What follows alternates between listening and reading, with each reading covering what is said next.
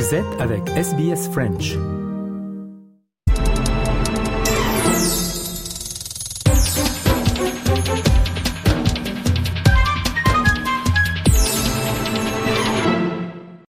Nous revenons à présent, comme chaque dimanche, sur un événement marquant de l'actualité et une personnalité qui lui est associée. Pour nous en parler aujourd'hui, nous sommes avec Léo Roussel. Bonjour à vous Léo. Bonjour, euh, bonjour à tous. Et ce dimanche, euh, vous allez nous parler d'une femme qui a fait beaucoup parler d'elle ces deux dernières semaines, l'italienne Giorgia Meloni, chef du parti post-fasciste Fratelli d'Italia. Elle devrait devenir la prochaine première ministre d'Italie après la victoire de son parti aux élections législatives. Une victoire qui fait du bruit et qui marque une large victoire de l'extrême droite en Italie. Oui, dimanche 25 euh, septembre dernier, l'alliance des droites italiennes menée par le parti d'extrême droite Fratelli d'Italia est arrivée en tête des élections législatives. La droite radicale italienne obtient un succès historique en remportant 230 sièges sur 400 à l'Assemblée et 112 sièges sur 200 au Sénat. Et c'est la chef du parti Fratelli d'Italia, Giorgia Meloni, qui est fortement pressentie pour devenir à la fois la première femme mais aussi la première dirigeante d'extrême droite à prendre la présidence du Conseil italien. Une femme militante du mouvement social italien, le MSI, le parti néofasciste italien dans les années 1990, et qui est parvenue à lisser l'image de son parti Fratelli d'Italia, pourtant euh, héritier direct de ce parti néofasciste, au point de devenir la figure de proue de l'extrême droite italienne et d'arriver au pouvoir. Mais d'où vient Giorgia Meloni? Giorgia Meloni, elle est née en 1977 à Rome dans une famille de droite. Elle est élevée avec sa sœur par une mère sicilienne, femme au foyer et célibataire après la séparation du père des deux filles, un père communiste que Giorgia Meloni décrit comme un père absent avec qui elle a une relation conflictuelle jusqu'à son adolescence où elle décide de couper définitivement les ponts avec lui. Giorgia Meloni est très jeune lorsqu'elle devient militante néofasciste pour le mouvement social italien. Elle a 15 ans et pourtant elle a vécu pendant des années dans un quartier populaire de Rome, la Garbatella, un quartier réputé pour être ancré à gauche. Militante pour le mouvement social italien, c'est presque logiquement qu'elle milite ensuite pour l'Alliance nationale qui prend la suite du MSI lors de sa disparition en 1995. En parallèle, elle est aussi euh, dirigeante et militante du syndicat de droite Action étudiante, dont l'emblème euh, est une croix celtique. Et c'est à la Garbatella, son quartier, où elle est nommée euh, chef de section étudiante de l'Alliance nationale, parti pour lequel elle fait campagne en 1996 lors des élections législatives. Un parti ouvertement néofasciste. Et à l'époque, voici ce qu'elle déclarait d'ailleurs sur Mussolini à la caméra de France 3, qui lui avait consacré un reportage lors des élections. Elle était alors âgée de 19 ans. Moi, je crois que, Mussolini, c'était un, bon politicien. C'est-à-dire que, tout ce qu'il a fait, il a fait pour l'Italie.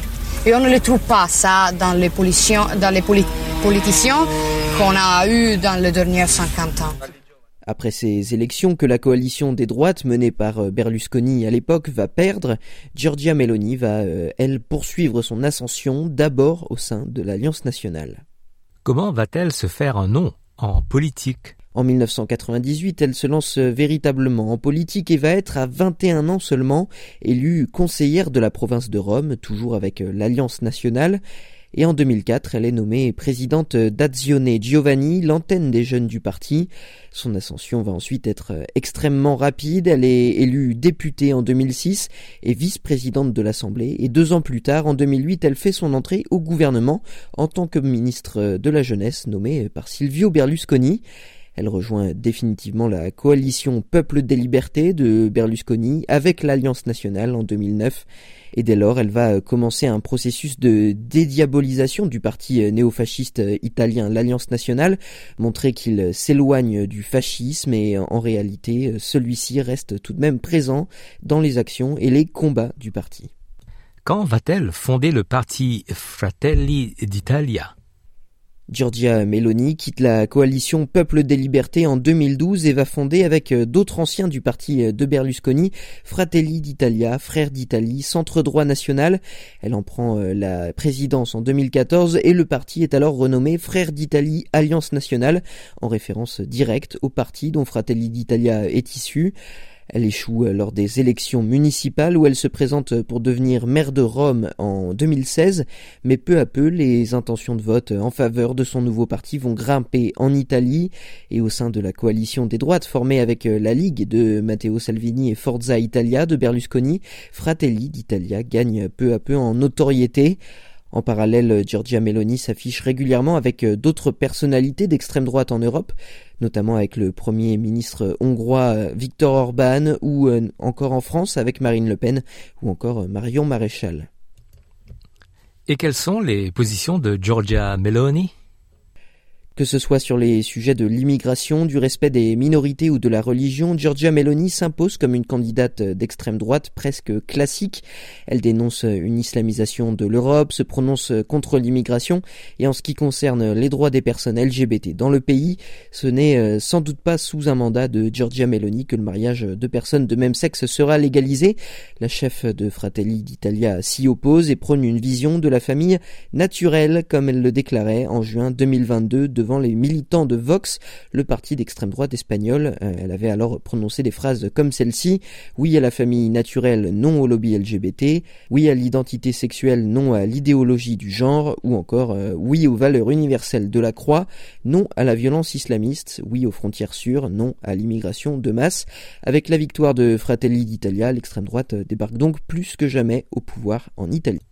Merci Léo d'être revenu euh, sur l'histoire de Giorgia Meloni probable nouvelle première ministre en Italie.